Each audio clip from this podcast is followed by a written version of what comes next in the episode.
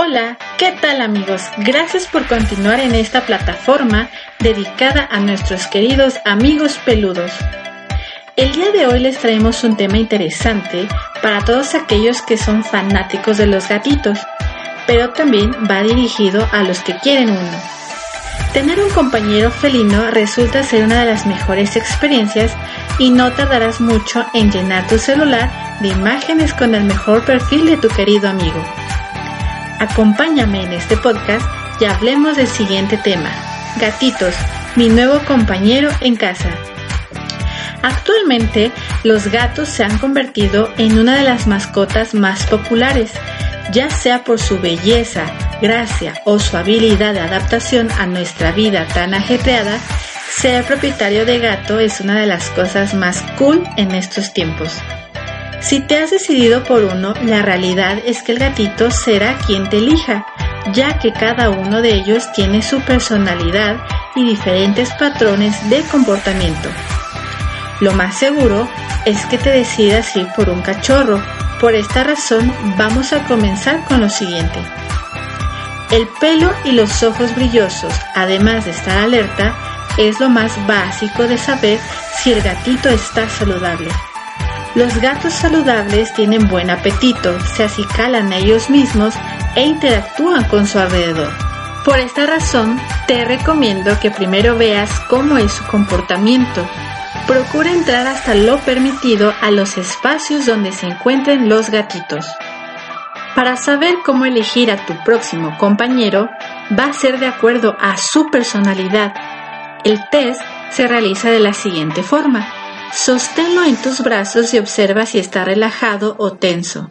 Méselo como si fuera un bebé y observa su reacción.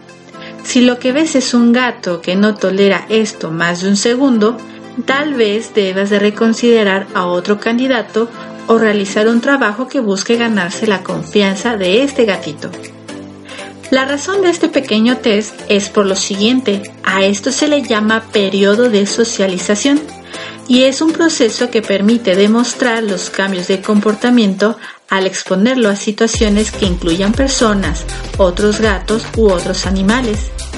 Es un periodo muy sensible que de no hacerse de forma correcta incrementará el riesgo de padecer miedos y ansiedades si el gatito no tiene la oportunidad de aprender o experimentar los estímulos sociales.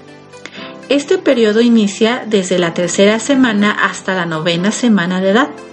El miedo a las personas se inhabilita cuando se tiene contacto durante este tiempo, incrementando la voluntad de los gatitos al acercarse a las personas, comportamiento que persistirá en su vida adulta. Para continuar con nuestro test, lo que te recomiendo hacer es que gentilmente toques las orejas, las patitas y abras su boca. La mayoría de los gatos en confianza permite que repitas esto otra vez. Después de esto, coloca al gatito en el suelo y observa su reacción. Si éste se acerca a ti o te sigue, felicidades, has tenido química con él. Otra cosa que te puede servir es el uso de juguetes pequeños para que te des una idea de su personalidad.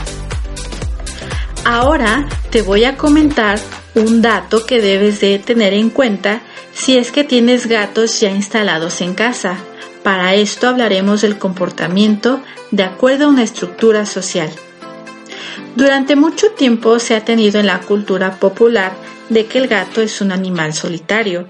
Sin embargo, es todo lo contrario. El gato doméstico es un animal sociable y vive en grupos organizados, muy diferentes a los grupos caninos. Los gatos domésticos son mucho mejor organizados que sus ancestros directos.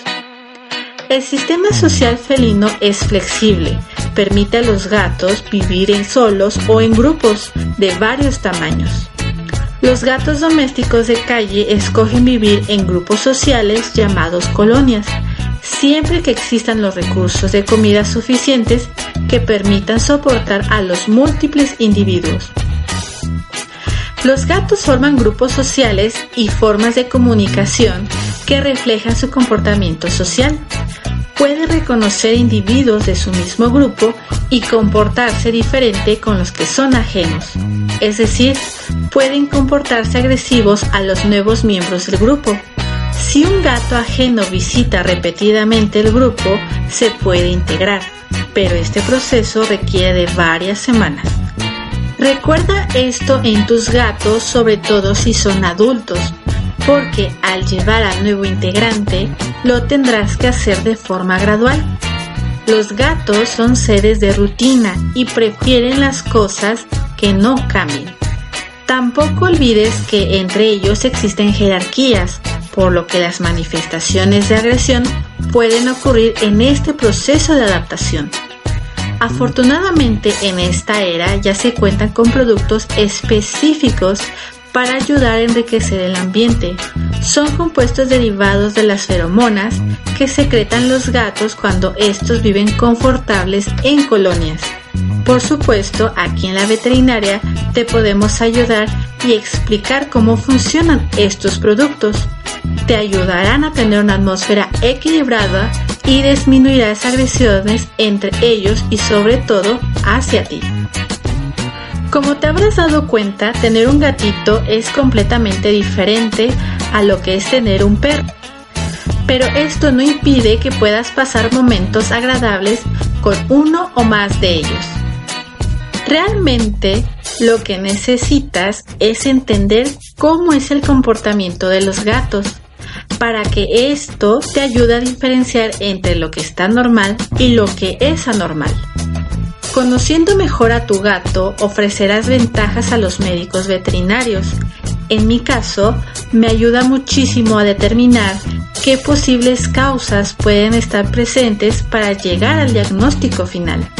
Además de que llevarlo a sus revisiones médicas ayudan muchísimo a no tener agresiones en la consulta, porque tenerlas presentes hace una experiencia totalmente desagradable para la familia, el paciente y los médicos.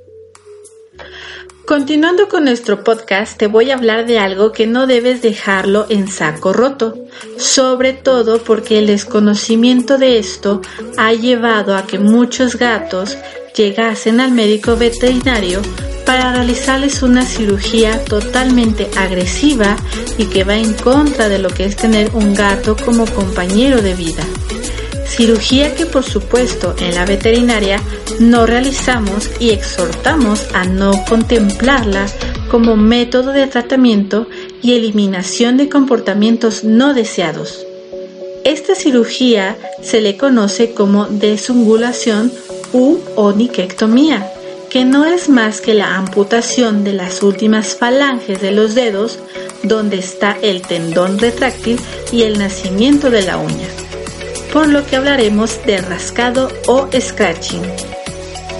Bien, debes saber que el rascado o scratching es un comportamiento innato en los gatos.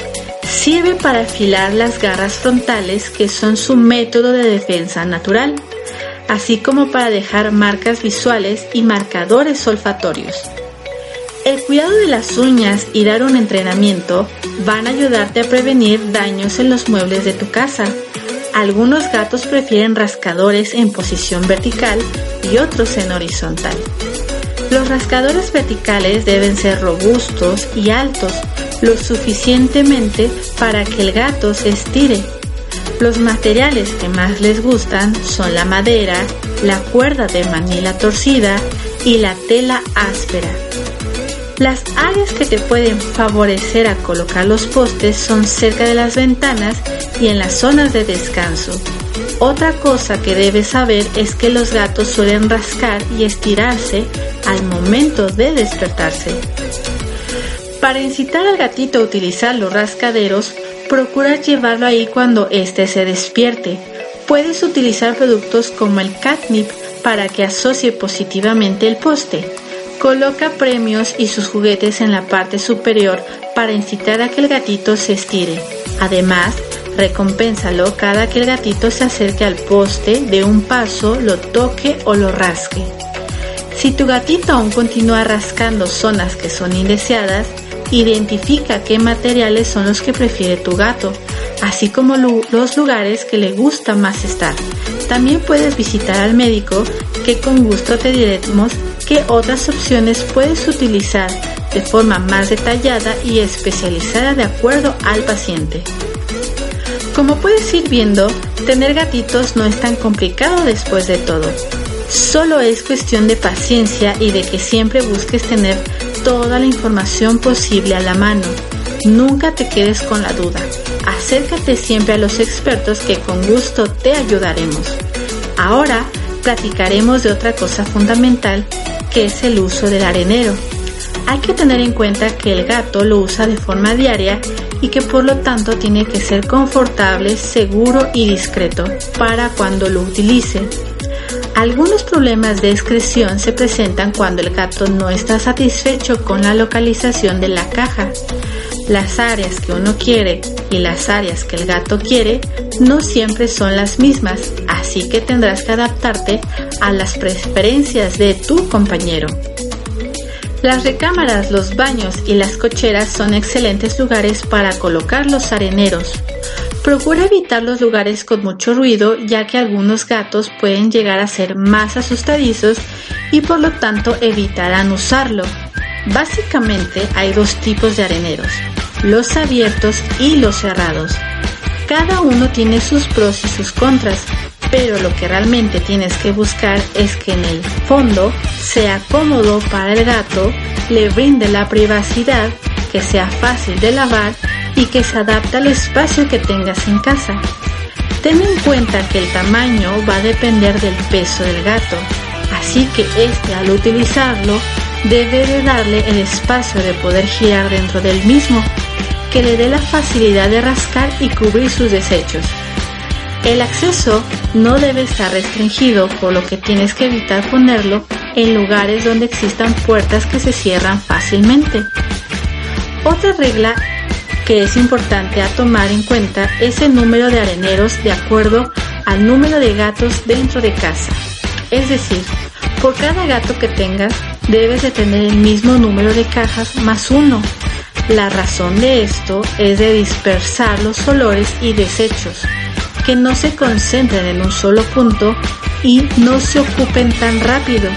Es posible que no todos los areneros se ocupen, pero es importante tenerlos porque hay gatos que simplemente no usarán los que ya estén ocupados por otros.